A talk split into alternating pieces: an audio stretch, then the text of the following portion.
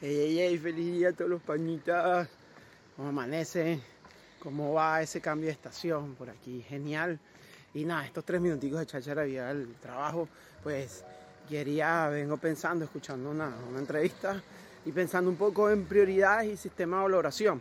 Y es lo que quiero compartir con ustedes, a ver qué, qué tal su opinión el día de hoy. Tenía rato sin hablar, en donde eh, a veces, por ejemplo, eh, tenemos, le damos valor a, cosas eh, o acciones que entendemos que a pesar de que no nos gusten, pues nos traen un beneficio importante, correcto, como por ejemplo el hacer actividad física, ¿no?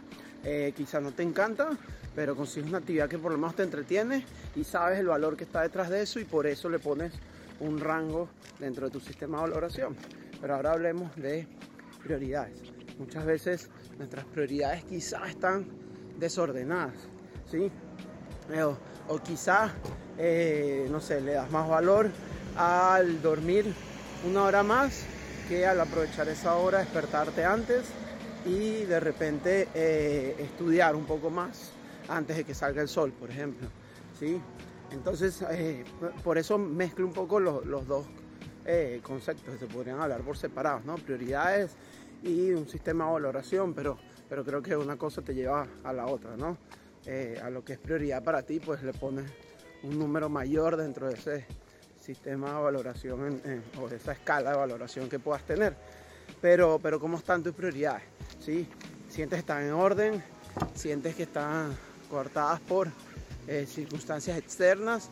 ¿O de verdad le das el valor necesario y haces lo que debes hacer este, para alcanzar esos objetivos y metas que quieres lograr, ¿no? Por eso hablamos de, valoración. Y, la primera vez que escuché esto me, gustó mucho, entendí de que cada uno eh, le pone valor a tanto los objetos como a, su vida y que a partir de, de, que vale más para ti, pues le pones en prioridad una cosa u otra, ¿no? Entonces, nada, cuéntame un poco cómo vas con eso, qué, qué tal, qué tal sientes que con todo esto de la COPIP tus prioridades han variado o tu sistema de valoración ha variado, cómo te sientes realmente eh, con todo esto y cómo qué estás haciendo para que se ordenen esas prioridades, ¿no?